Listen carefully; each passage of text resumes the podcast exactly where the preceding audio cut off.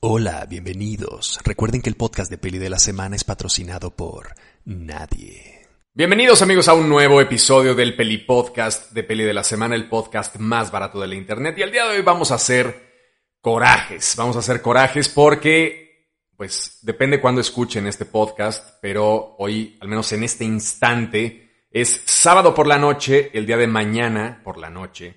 Vamos a ver todos juntos los Oscar, los premios más pues ya no sé ni qué chingados son los Oscars. Yo creo que son, bueno, los premios más importantes del cine pop, eso es un hecho. Los premios más televisados del mundo, eso también es un hecho en cuanto al cine al menos. Este, y vamos, en cuanto a cualquier otra cosa, los Nobel tampoco es que se televisen mucho.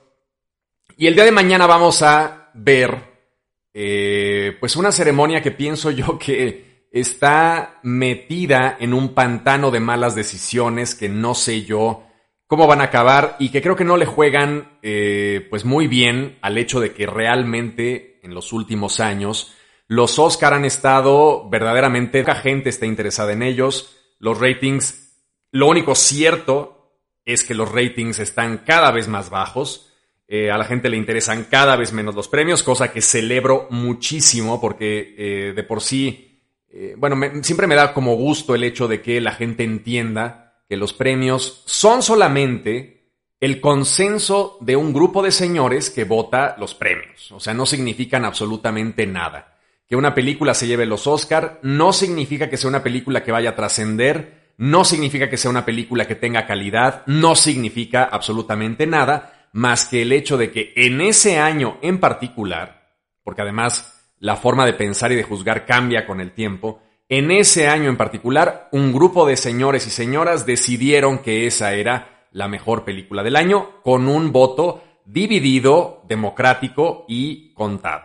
Ahora, estos Oscar en particular se encuentran en un punto histórico importante porque en partes de Estados Unidos ya el cubrebocas no es obligatorio este, en ciertas zonas, eh, se están relajando ya las medidas del COVID y se está permitiendo, digamos, el hecho de que la ceremonia ocurra tal vez en un ambiente un poco más relajado que en los dos años anteriores. En los dos años anteriores hubo una ceremonia casi completamente virtual, luego una ceremonia pequeña, este, y ahora están intentando como revivir el hecho pues fundamental de los, de los premios, que es tener en un lugar a un montón de superestrellas, ver los vestidos de las superestrellas, este, chismear acerca de si tal este personaje, tal actor, tal director se puso tal cosa, los discursos, etcétera, etcétera, etcétera.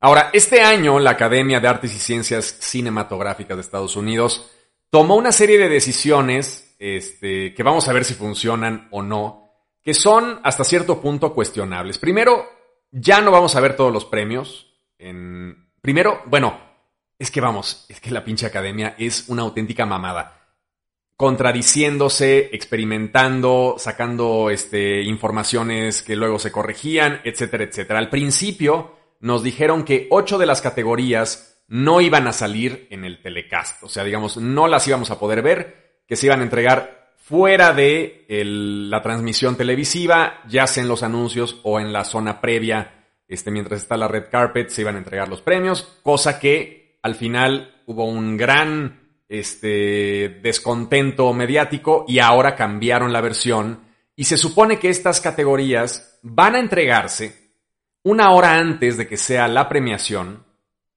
y luego los editores de los Oscar, pues yo me imagino que cortándole, este, moviendo los clips, adecuándolos a los momentos más, pues no sé si de comerciales, no sé cómo lo vayan a hacer. Ocho de esos premios, de los premios principales de los Oscar, se van a entregar una hora antes y luego los van a cortar los editores y los van a pegar en zonas clave de la transmisión para que veamos de manera un poco más acelerada los, los discursos y las nominaciones de estos premios que según la academia le valen auténticamente madre a todo el mundo. ¿Cuáles son estos premios? Estos premios son ocho premios. Mejor corto documental. Mejor diseño de producción. Mejor corto animado Mejor corto animado de acción, o sea, live action short film. Mejor sonido. Mejor makeup y hairstyling. Y luego mejor edición cinematográfica. Estos son los premios que la academia consideró que no le importan a la audiencia y que tienen ellos la facultad para acortarlos, moverlos, editarlos para que salgan de la manera más rápida posible. Al principio los querían quitar por completo. De la manera más rápida posible en la transmisión televisiva. Señores, a ver, yo entiendo perfectamente que a lo mejor muchos de ustedes digan, oye, ¿qué carajos es la edición? A mí no me interesa, me gusta ver mejor actor, mejor actriz, mejor película, mejor director. La mejor edición es un punto clave, absolutamente clave, de, las, de la forma en la que se hace el cine. Cuando uno filma kilómetros y kilómetros, bueno, antes se filmaban kilómetros de celuloide, ahora se filman, no sé, teras y teras y terabytes de cine digital la persona que está en el cuarto de edición, juntando esos pedazos, quitando, poniendo, diciendo, bueno, esto hay que cortarlo aquí para que esto tenga sentido acá, vamos a hacer la atmósfera cortando rápidamente estas escenas y luego metemos estos intervalos aquí, la elipsis tiene que funcionar así. Eso se hace 100% en el cuarto de edición. La gente que edita las películas es fundamental. Ya no me quiero ni poner a pensar en todo el rubro técnico de maquillaje, de vestuario, que también está siendo relegado a un, pues a un cajoncito secundario que la verdad creo yo que la cagaron porque cuánto se pueden ahorrar de un discurso este, de make-up, a lo mejor se ahorran un minuto por cada uno de estos premios, punto que se ahorren ocho minutos en total de una transmisión de tres putas horas y media o de tres horas, en la que además van a meter, porque un poco el punto es este, están quitando estos premios para meter pendejadas como el premio de los TikTokers, el premio de la gente que votó por este, la mejor escena, este, o más bien la mejor película en Twitter. Este, están metiendo eh, un performance del Manuel Miranda de la canción esta de No se habla de Bruno, de la película esta de Pixar de colombiana, que hace, bueno, hace un homenaje, digamos, a la cultura colombiana, que es Encanto. Y es una canción que no está nominada, porque nominaron otra canción, que se llama Dos Oruguitas. Y están metiendo, además de Dos Oruguitas, para que la toquen ahí, porque está nominada Mejor Canción, están metiendo la de Bruno, pues porque es una canción que supuestamente le gustó a un chingo de gente. Señores, ¿por qué chingados hacen eso? Entonces, de entrada ya empezamos mal. Ya empezamos mal, empezamos con polémicas. El otro día, una cosa que me encabronó y me sacó de mis casillas, de hecho hoy en la mañana, fue el hecho de enterarme porque una de las, una de las partes que yo quería ver, rara vez quiero yo ver una parte de los Oscar, pero había un Oscar honorario a Samuel L. Jackson, que yo dije, puta, eso va a ser un momento, pues chingón, porque Samuel L. Jackson no es tu clásico viejito de 70 años que va a recibir un Oscar y que es políticamente correcto y que es, este, digamos, parte del establishment, sino Samuel L. Jackson, todos sabemos quién es Samuel L. Jackson, conocemos al bad motherfucker por excelencia, y estamos seguros de que, bueno, al menos yo estaba seguro de que iba a dar un speech increíble y que a lo mejor metía alguna cosa ahí políticamente controversial y que iba a ser un aspecto importante además para la comunidad afroamericana. Y de repente es casi como si le dieran un, Oscar a Shaft, ¿no? Este personaje este, afroamericano como de acción, como muy cabrón, muy eh, polémico, contestatario. Y de repente me entero que hoy en la mañana, más bien ayer en la noche, el viernes, le dieron el Oscar honorario en una ceremonia aparte en la que Denzel Washington le dio de viva mano el Oscar a Samuel L. Jackson. Y vi el video, por desgracia no filmaron el, discurso, y vamos, el video es una gozada, pues porque está Samuel L. Jackson con Denzel Washington, se lo da, se vuelven a abrazar, brincan, saltan. O sea, qué auténtico suicidio comercial a lo pendejo de los Oscar, no meter ese tipo de cosas en el telecast, en la, transmisión televisiva tradicional de los Oscar. Me parece realmente no sé quién chingados está tomando, quién es el señor Oscar que está tomando estas decisiones tan pero tan pendejas, pero como nunca en la historia de los Oscar habíamos visto este tipo de jugadas supuestamente para atraer nuevas audiencias Señores, a los TikTokers les vale 3 kilos de verga los Oscars, realmente. O sea, les valen auténticamente madre los Oscars. Ellos ya están en otro rollo. La poca población que queda que medianamente le interesan los Oscars es la gente medianamente treintona que más o menos tiene la tradición de verlos y así. Afortunadamente los jóvenes ya lo están mandando a chingar a su madre, pero los, la gente treintona como yo, que todavía crecimos con eso y tal, estamos todavía como en ese mindset de hacernos, pues, el, ritual de cada año. Y entonces lo vemos y tal, pero con este tipo de jugadas que intentan supuestamente beneficiar a un rollo de Twitter de si votas por la película de Cenicienta, porque además la última vez que vi el voto iba ganando Cenicienta, ojalá gane para que eso se vea como un auténtico perro oso, marca diablo, pero ese tipo de jugadas que están tratando como de captar audiencias nuevas, lo único que hacen es eliminar los pocos momentos, los poquísimos momentos de acción genuina que puede tener una ceremonia de los Oscar, como el hecho de que subas al maldito estrado de los Oscar a un cabrón como Samuel L. Jackson a recibir un Oscar honorífico. Yo no sé qué anécdotas habrá contado, pero carajo, eso era la ceremonia.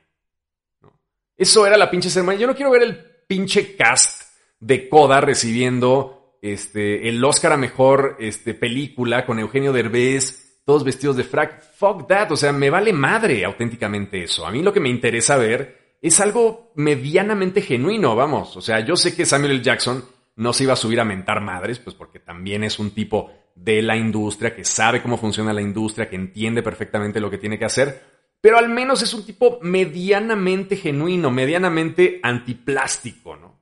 Estos Oscar están más plastificados que la pinche tarjeta de circulación que usabas a los 13 años falsa cuando te ibas a salir de fiesta con tus amigos. O sea, es una auténtica mamada plastificada lo que están haciendo este año con los Oscar, que de por sí nunca habían sido los premios más genuinos de la historia del cine.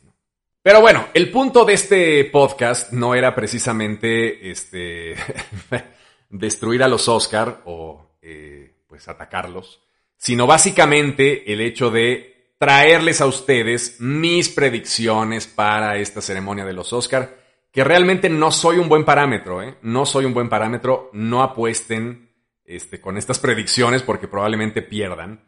Pero les voy a contar las películas o les voy a tratar de hacer el acto de prestidigitación, de adivinar cuáles creo yo que pueden ser las películas que se lleven premios en esta temporada de Oscars. Vamos a empezar rápidamente, este, recorriendo todas las categorías. Mejores efectos visuales, ni voy a leer quién está nominado. Si no se lo dan a Dune, es una auténtica payasada. O sea, si no le dan mejores efectos visuales a Dune, estamos hablando ya de algo más allá de la ridiculez a la que suelen este, aspirar los Oscars. O sea, vamos, la única que podría competirle es Spider-Man No Way Home, pero Dune tiene un desarrollo de efectos especiales que no solamente es muy vistoso, como el de Spider-Man No Way Home, sino que además tiene un aspecto, vamos, claramente artístico con una intencionalidad muchísimo más allá del mero efecto especial de la explosión o del edificio que se derrumba. Creo yo que es por mucho la mejor película de efectos, el mejor trabajo de efectos visuales. Maquillaje y peluquería. Ahí se lo daría yo otra vez a Dune. ¿no? Creo, la, creo que la única que podría competirle en este sentido es Cruella. Es una película que no me gustó absolutamente nada pero que siento yo que tiene un desarrollo estético de maquillaje sobre todo y de vestuario muy notable. Muy notable. Ahora, creo yo que Dune es una película que además de tener ese desarrollo artístico muy fuerte de maquillaje y de, vestuario, al mismo tiempo tiene que innovar, porque un poco lo que hace Cruella es tomar estos diseños de Yves Saint Laurent, estos diseños este, como muy de, de la historia de la moda clásica, readaptarlos a una película. Pero en el caso de Dune es, un, es partir de cero, ¿no? Es cómo te imaginas que podría ser la moda de un estado feudal futurista este, en un planeta distante y con una serie de brujas y con una serie de lords este, oscuros y con una serie de héroes que tienen que vivir en un planeta desértico, este, con unos trajes que tienen que reciclar el sudor. O sea, vamos, creo yo que tiene un, ese maquillaje y esa, este, ese diseño de vestuario involucra un aspecto de imaginación que el resto de las películas no tienen a tal grado.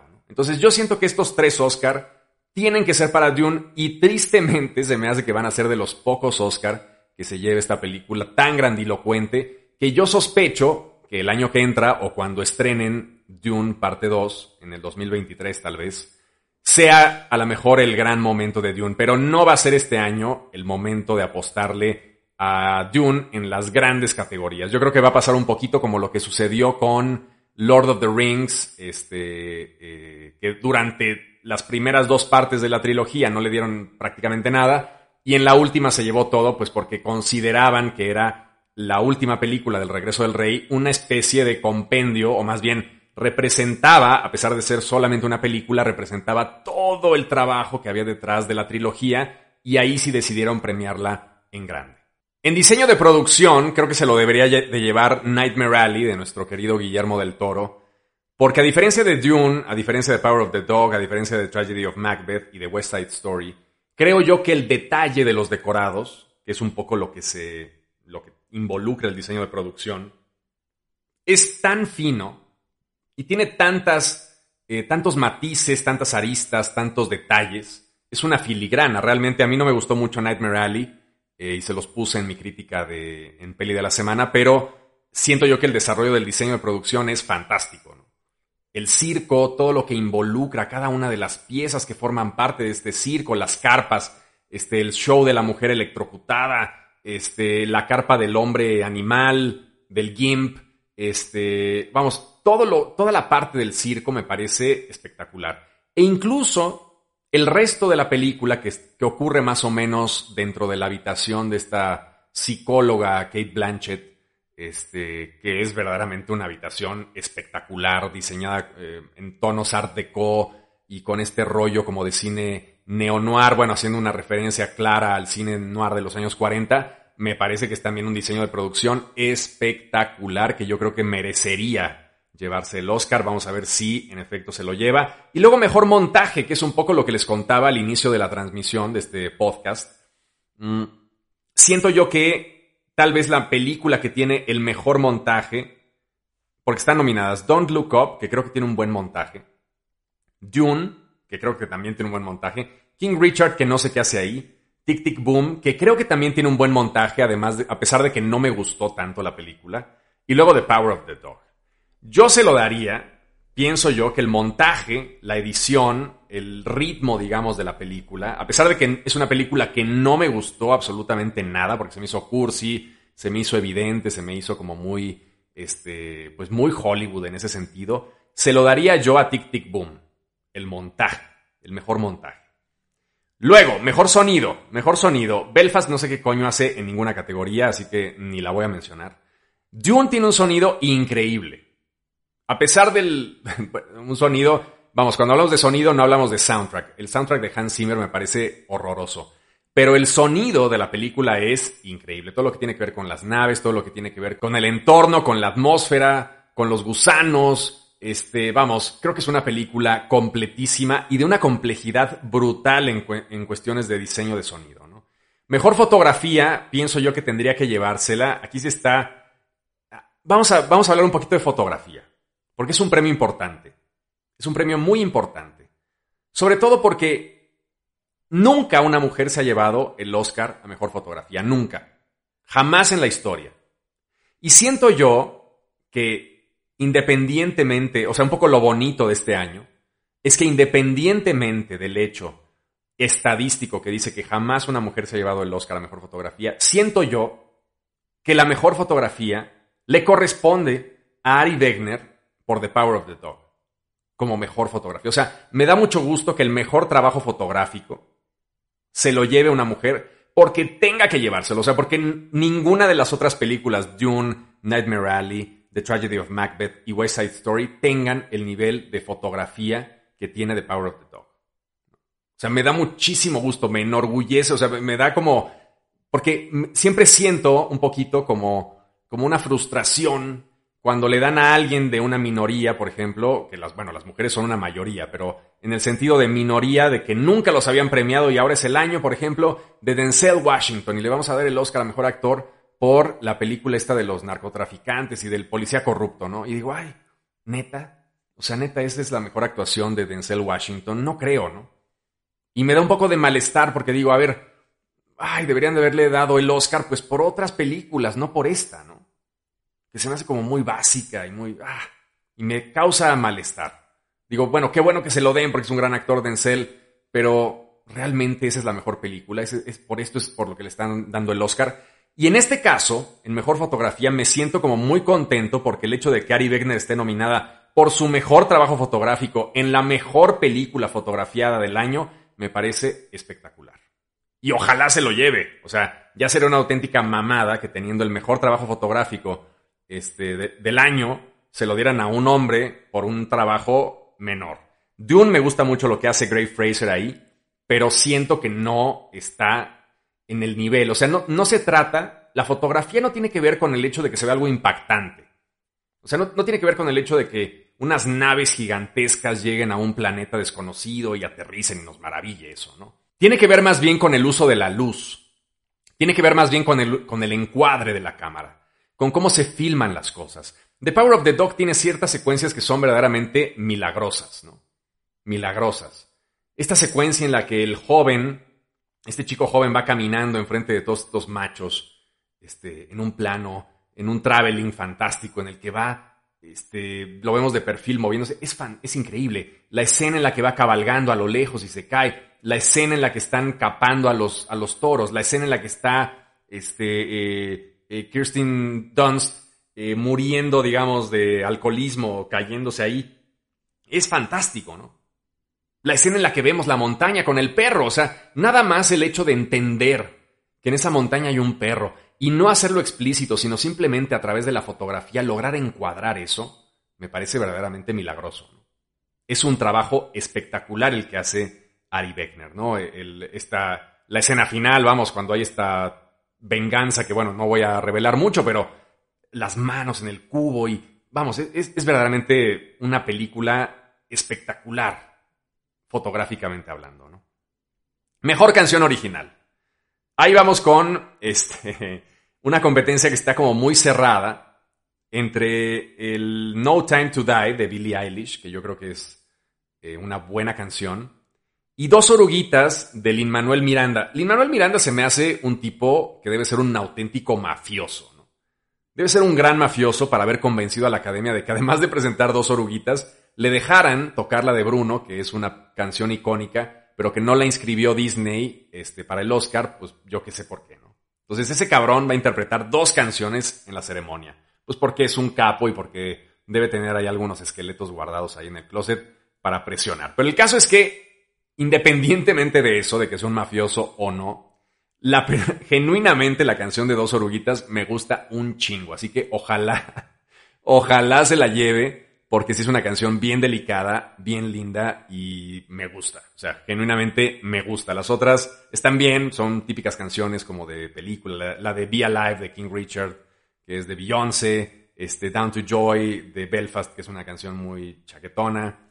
Este, la de No Time to Die, que me gusta, la de Billie Eilish con su hermano Phineas, y Somehow You Do de Diane Warren, que bueno, pues está medio X. Entonces, dos oruguitas pienso yo que tendría que ser. Escúchenla, ¿eh? porque sí está genuinamente linda, es una canción muy bonita.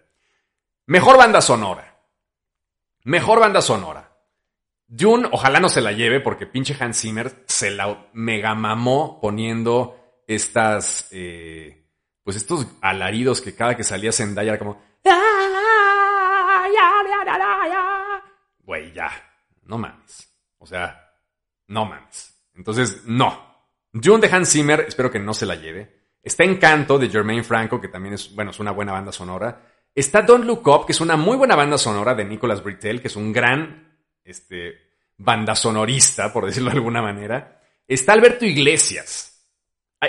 realmente aquí la competencia está entre Alberto Iglesias por el soundtrack de Madres Paralelas y Johnny Greenwood, que es el guitarrista de Radiohead por The Power of the Dog. Tendrían que dárselo a Johnny Greenwood sí o sí, porque este cabrón, este hijo de la chingada, hizo los dos soundtracks más cabrones del año que son The Power of the Dog y el soundtrack de Spencer, que es un maldito crimen que no lo hayan nominado. O sea, Johnny Greenwood tenía que estar nominado a dos Óscares de banda sonora este año por The Power of the Dog y por este, eh, Spencer, es un soundtrack de primerísimo nivel, es un soundtrack verdaderamente bestial. Y bueno, no lo nominaron, yo creo que para no repetir, pero tiene que llevárselo Johnny Greenwood. Ese casi lo puedo apostar. Casi podría yo poner dinero ahí. Y si no, para quemar la pinche academia, porque no vale un centavo, ¿no?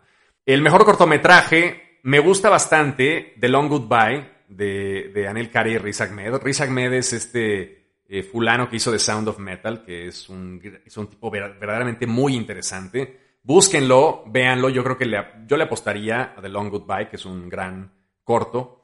Luego, mejor cortometraje documental, ahí estoy chuequísimo. Estoy verdaderamente chuequísimo. Entonces ahí ni les voy a decir porque he visto solamente uno y ni les voy a decir cuál para que no apuesten, porque no estoy chuequísimo ahí. Mejor largometraje documental. Creo que ahí el mejor largometraje documental se lo va a llevar, está entre dos, que son fantásticos los dos. Uno se llama Flea, que es un documental animado, que de hecho está nominado también a mejor película de animación.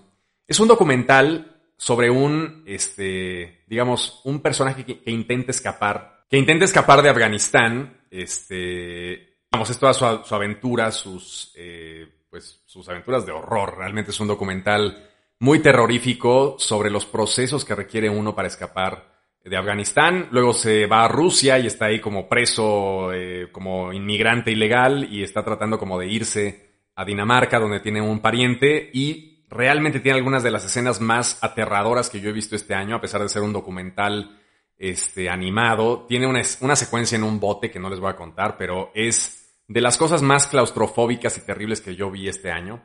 Y luego el otro es un documental fantástico, fantástico, dirigido por Questlove, además, que es un tipo que me cae fantástico también. Es, un, es el baterista de, The Roots, un grupo que me gusta mucho. Se llama Summer of Soul. Y Summer of Soul es un documental, este, de, igual de 2021, sobre un festival que es el Festival Cultural de Harlem de 1969. Es el festival cultural, digamos, musical más importante que hubo en el 69, o más bien en los años 60 de música africana, de música racializada. Es una auténtica gozada. Se los recomiendo muchísimo. Yo creo que va a estar entre Flea y Summer of Soul Viendo un poco las nominaciones que tiene Flea, además, en otras categorías, sospecho yo que tal vez le den mejor largometraje documental, pero pues no hay nada decidido todavía. En cuestión de mejor eh, película de animación, Flea también está muy arriba, pero ahí ya se meten también el rollo de las películas, pues que evidentemente encasillan a la animación en un género infantil, que son Encanto, Luca y los Mitchells contra las máquinas, y Raya y el último dragón. Entonces, esta categoría está súper competida. No sé yo por quién se van a ir. Pienso yo que Flea tiene pocas oportunidades aquí, pero me parece que puede darse el, pues es casi un empate técnico entre Encanto y los Mitchells contra las máquinas.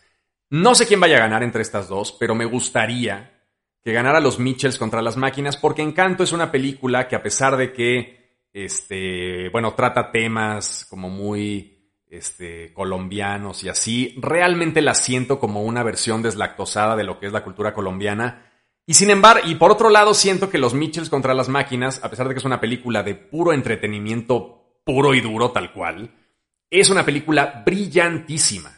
Es una película brillantísima que además se atreve a incorporar conceptos de la cultura popular actual, como los memes, como los GIFs, como como todo este frenetismo tecnológico que está impregnando a los adolescentes hoy en día de forma verdaderamente fantástica. Entonces yo votaría por Mitchells contra las máquinas, sería una bonita sorpresa y ya, o sea, también es un es momento de que Disney y Pixar pierdan un poquito de, de palanca ahí, ¿no? De hecho, Encanto no es de Pixar, es solamente de Disney, pero sí siento que tendría que ganárselo los Mitchells contra las máquinas. Mejor guion adaptado. Aquí ya empezamos con los problemas. Aquí empezamos con los pinches problemas. El mejor guion adaptado por mucho, pero vamos, años luz, es Drive My Car. Drive My Car. Lo que hace Ryusuke Hamaguchi con los cuentos de Murakami no tiene nombre, no tiene pinche nombre, es una maldita gozada. O sea, yo nunca había visto el uso de varios materiales fuente hilado de tal forma, con tal inteligencia, con... O sea, es, es un auténtico portento de guion, el de Drive My Car. Pero me sospecho que en este caso la nominación ya es premio suficiente y tal vez ocurra la pinche desgracia de que se lo den a Coda, que es una adaptación de la familia Belier. ¿no? Es una película adaptando, es un, es un remake realmente de la familia Belier. No es que esté adaptando una novela tal cual, sino es un remake. O sea, se va a dar, se puede dar este año la ironía de que los Oscar premien a un remake. ¿No? Sería auténticamente una cosa demencial, ¿no? Pero bueno, es muy, muy posible y lo vamos a hablar al rato. Pero bueno, están nominados Dune, The Lost Daughter, The Power of the Dog, Coda y Drive My Car. Cuatro guiones estupendos. Drive My Car, Dune y The Lost Daughter son espectaculares. The Power of the Dog no me gusta tanto el guion. Les seré sinceros. Les seré sincero. Pero, este, si se lo llevara Drive My Car, Dune o The Lost Daughter, de hecho, me encantaría, si no se lo va a llevar Drive My Car, que se lo llevara The Lost Daughter, que es un guion como la es una madre fantástica, ¿no? Pero dudo mucho que se lo den. Yo sospecho que aquí se lo van a dar o a Coda o a The Power of the Dog. Aquí un poco viene el balance. El balance, el sentido del balance. Si se lo dan a Coda, entonces probablemente Coda termine con el Oscar a Mejor Película. Si se lo dan a The Power of the Dog, probablemente The Power of the Dog termine con el Oscar a Mejor Película porque no hay muchos premios más que le vayan a tocar a ninguna de estas dos películas. O sea, el premio a mejor película va a ser entre Coda y Power of the Dog. Eso es prácticamente un hecho. Sería una sorpresa que se lo dieran a otra película. Una sorpresa muy agradable porque creo yo que hay, hay películas mejores nominadas. A menos que se lo vayan a dar a King Richard o una madre así. O a la pendejada de Belfast.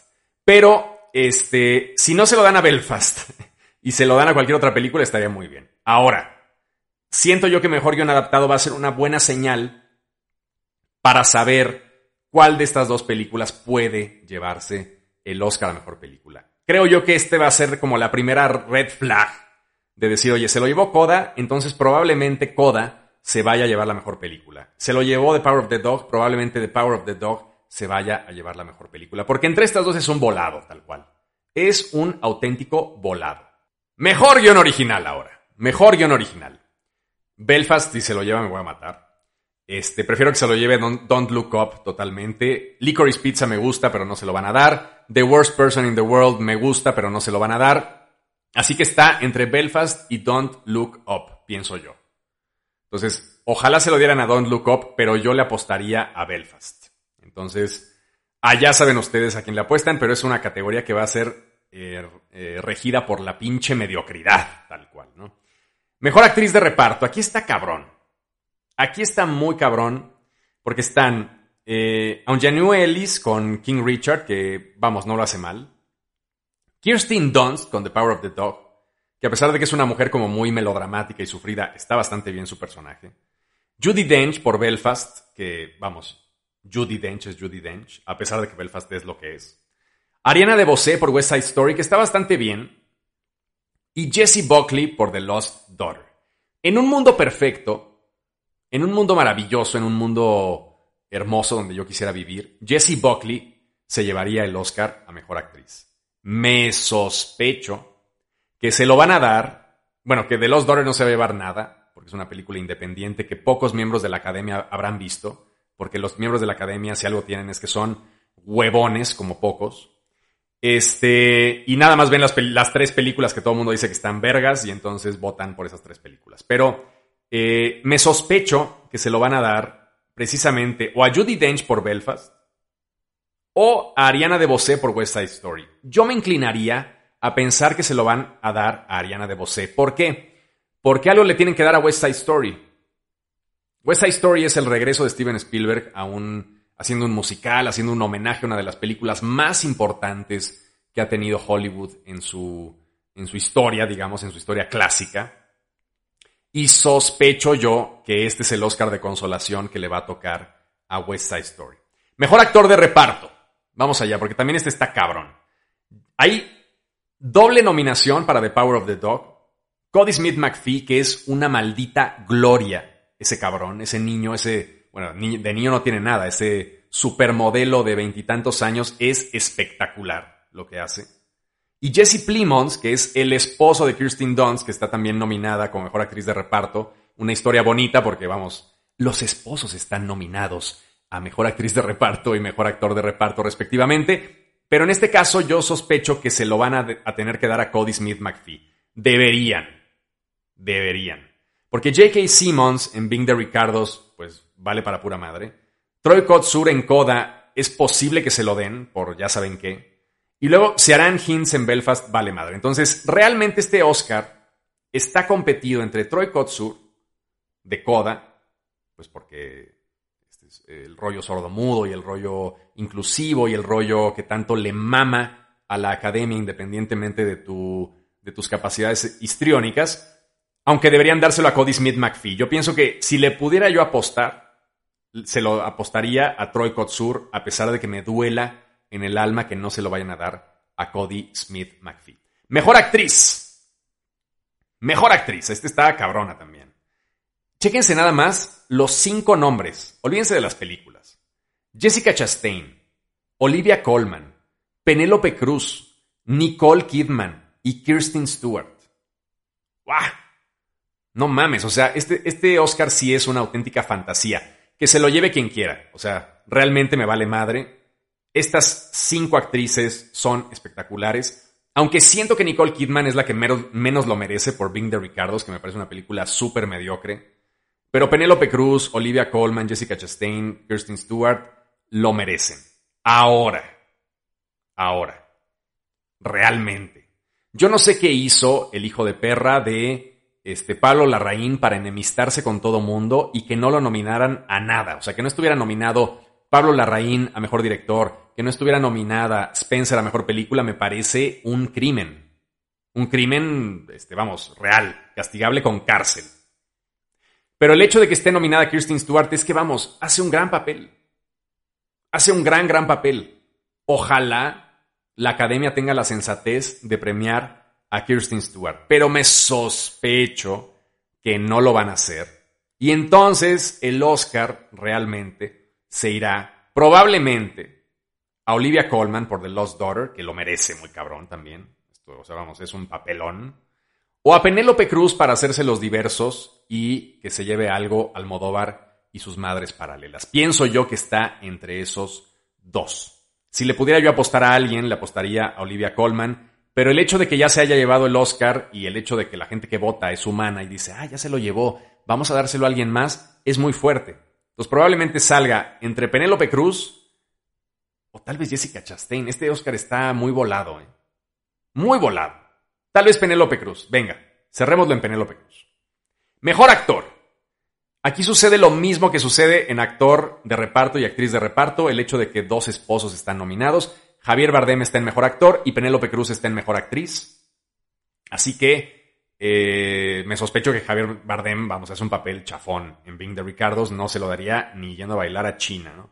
Pero, este, Benedict Cumberbatch, que es el que se lo tendría que llevar, me sospecho que no se lo van a dar para dárselo al gran santón del entretenimiento hollywoodense que ha alimentado a quién sabe cuántas bocas en Hollywood gracias a sus grandes recaudaciones de taquilla, que es Will Smith. Entonces, me sospecho, a pesar de que es un papel medianón, vamos, King Richard no es una película que, me haya molestado ni que me hayas hecho sentir enfurecido, pero sí es una película, vamos, muy menor, ¿no? Muy menor.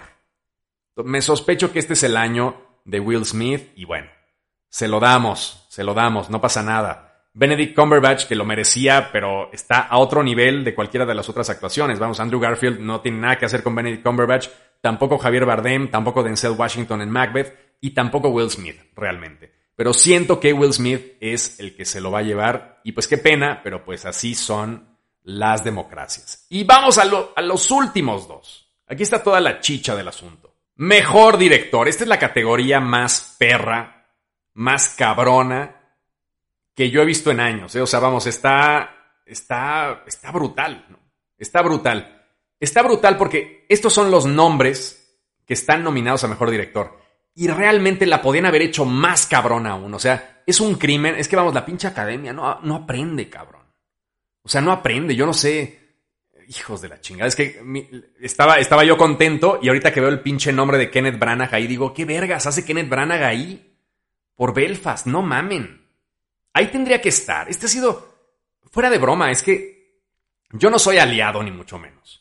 No soy ni remotamente aliado. O sea, jamás me catalogaría como aliado feminista. Pero el, el hecho incontestable es que este año, en 2021, las mejores películas del año las hicieron las mujeres. Ni modo, cabrón. Ni modo. Eso es así. Es un hecho incontestable. O sea, no puede debatirse. No puede debatirse el hecho de que las mujeres hicieron las mejores películas del año. Power of the Dog, este, The Lost Daughter, Titane. O sea, ¿qué chingados hace Kenneth Branagh ahí metido? Con calzador. Cuando podría estar ahí Maggie Gyllenhaal por el extraordinario trabajo que hizo en The Lost Daughter. Es que no mames, esa película es para hincarse también. Es para decir, no mames, qué, qué, qué gloria estoy viendo. Pero escogieron lo safe, escogieron la recreación histórica, escogieron la melancolía, vende, vende taquillas, vende boletos, escogieron este, el melodrama fácil con Kenneth Branagh y su Belfast, ¿no?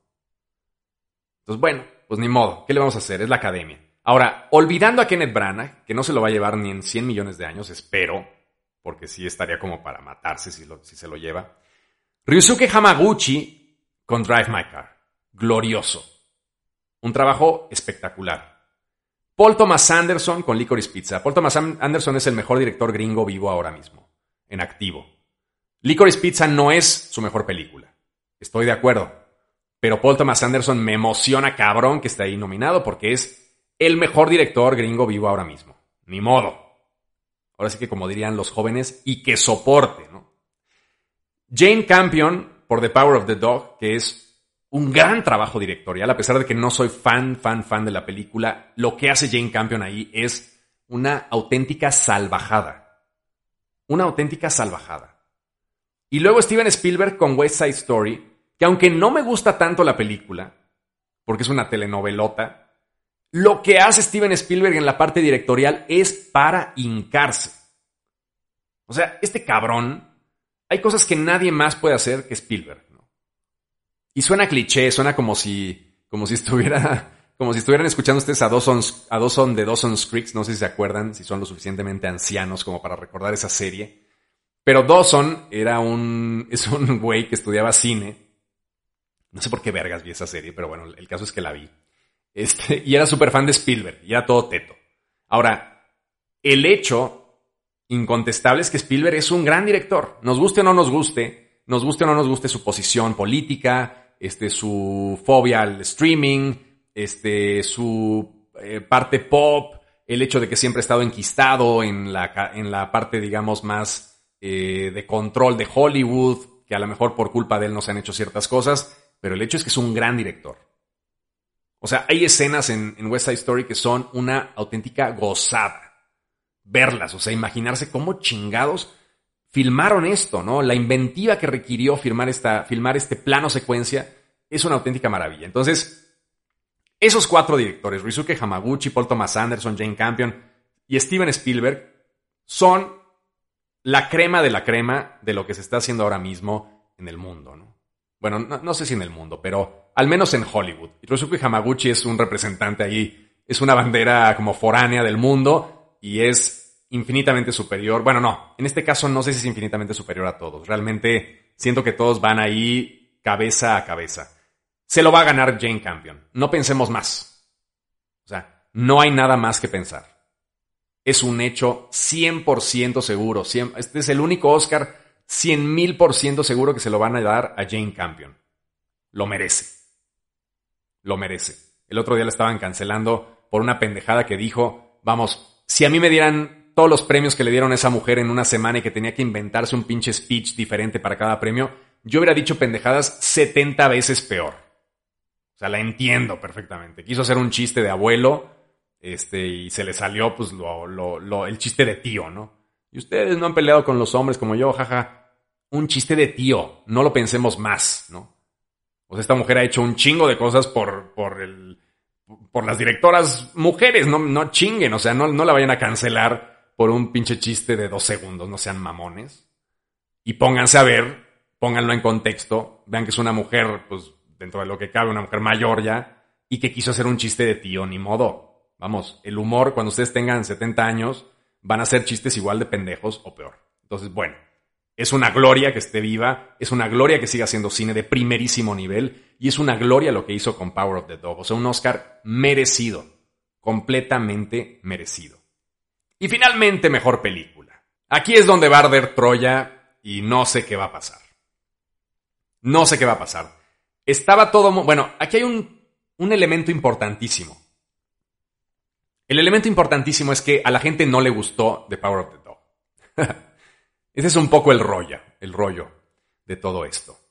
El rollo es que la película más aclamada por la crítica gringa del año, que es Power of the Dog, no le gustó a la gente. Ni modo. Es un hecho, o sea, vamos, es un hecho.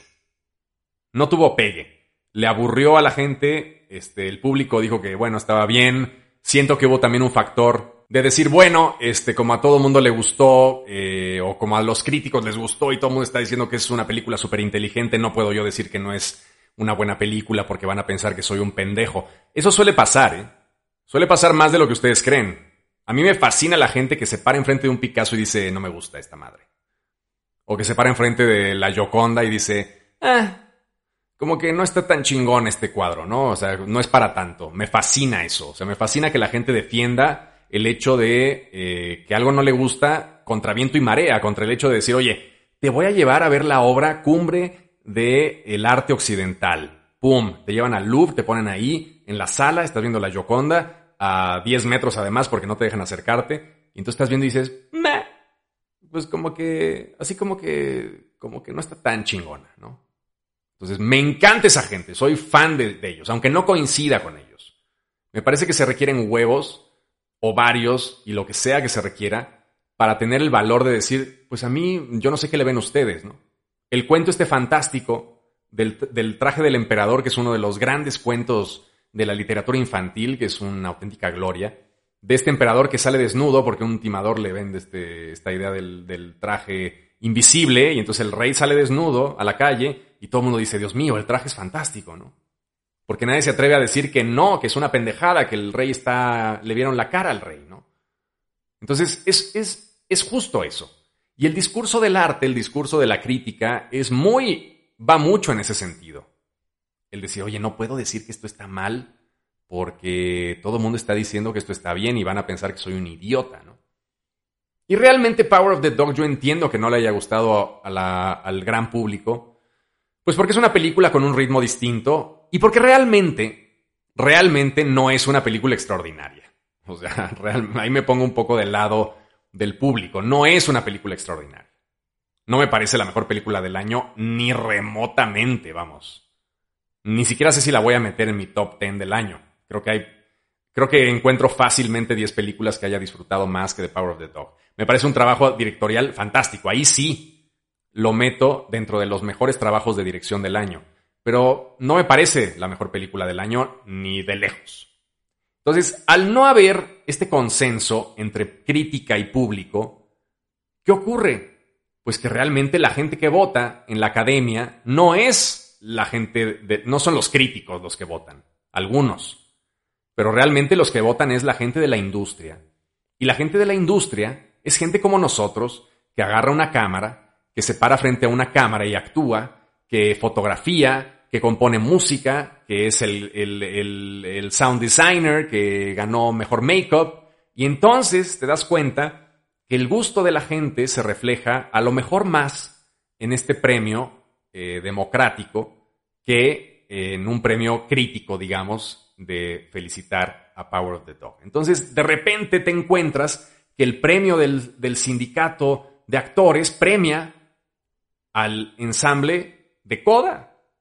Y dices, ah, cabrón, ¿cómo puede ser? O sea, Coda tiene posibilidades de ganar la mejor película. Y luego el sindicato de productores, que ese es, ese es un premio importantísimo. ¿eh? Ese sí fue una red flag cabrona para pensar que no se lo va a llevar The Power of the Dog.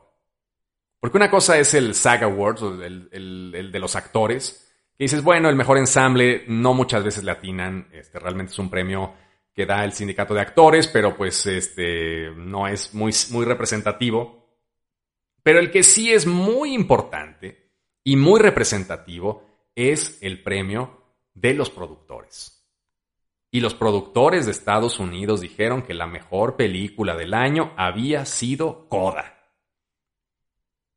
Y vámonos. Entonces, las posibilidades de ver a Eugenio Derbez ahí subido, recibiendo un Oscar, son muy altas. Muy, muy altas. Y aguas. Y de hecho, yo casi le apostaría a que se lo va a llevar Coda. O sea, no le apostaría a Power of the Dog. Power of the Dog se va a llevar mejor dirección, es un hecho. Me congratulo. Pero la cursilería cliché sordomuda de Coda va a ser la que se lleve el premio a mejor película. Se los digo ya de una vez para que no hagan entripados, para que no se enojen, para que no les caiga mal la cena. Es un hecho. Está en Amazon Prime, la pueden ver. Es una película que tiene absolutamente todos los elementos que le fascina premiar a Hollywood. Le encanta premiar ese tipo de mamadas. Le fascina. Se sienten mejores personas. Hoy en la mañana veía que habían llevado al cast de Coda a ver a Biden, a Joe Biden. Y le estaban hablando en señas y la chingada. Dije, esto es Estados Unidos. Esto es, esta mierda cursi es Estados Unidos. Joe Biden está incómodo el cast de Coda está incómodo porque tampoco quieren ir a saludar a Joe Biden. Pero la campaña de la película los obligó tanto a Joe Biden como a Coda, porque le dijeron a Joe Biden, oye, ¿quieres recibir a unos señores sordomudos que están haciendo la mejor película del año? Dijo, bueno, pues ahora le tráiganos. Chingue a su madre, no tengo nada que hacer hoy en la mañana. y ahí van. Y entonces ves incómodo a Biden, ves incómoda a la esposa de Biden, y ves incómodo a los propios actores, que están ahí como, ay, le vamos a enseñar a hacer cuernitos, un lenguaje de señas, a decir dónde está el baño en lenguaje de señas, puta. O sea, también ellos están incómodos, pero eso es Estados Unidos. Estados Unidos es la falacia de venderte una historia que te haga creer que eres humano, que te haga creer que tienes sentimientos. Entonces tú como espectador identificas esa parafernalia este, de publicidad publicitaria, de que van a ver estos sordomudos a Joe Biden y dices, oye, yo tendría que sentir algo por esto lo voy a compartir, porque es algo emotivo, es algo que yo sospecho que es humano y que tendría yo que compartir, porque si no, no soy humano, si no compartes esto, ¿qué clase de ser humano eres? Eso es Estados Unidos. Eso es los medios, eso es el cine, eso es Hollywood. Y eso es lo que se va a llevar el Oscar a Mejor Película este año. Ni modo. Así que bueno, Vamos a ver si mis predicciones se cumplen o no. Espero que no apuesten, no me vayan a echar ahí este, la hipoteca de la casa este, y luego me vayan a culpar de que se quedaron sin casa por haber apoyado a Coda y realmente se lo llevó Belfast o King Richard o yo qué sé qué pendejada. El punto es que estas son mis predicciones. Nos vemos eh, pues mañana. Es, hoy, hoy es sábado, pero bueno, si lo están escuchando el domingo, pues nos vemos entonces en unas horas para ver los Oscar y comprobar si esto fue verdad o no fue verdad o qué chingados pasó. Y les mando un abrazo, ábranse su cerveza y nos vemos en unas horas para celebrar el pantano del arte pop cinematográfico estadounidense. Nos vemos, hasta luego. Este fue el podcast de Peli de la Semana, el podcast más barato de la Internet. Y recuerda, el podcast de Peli de la Semana es patrocinado por nadie.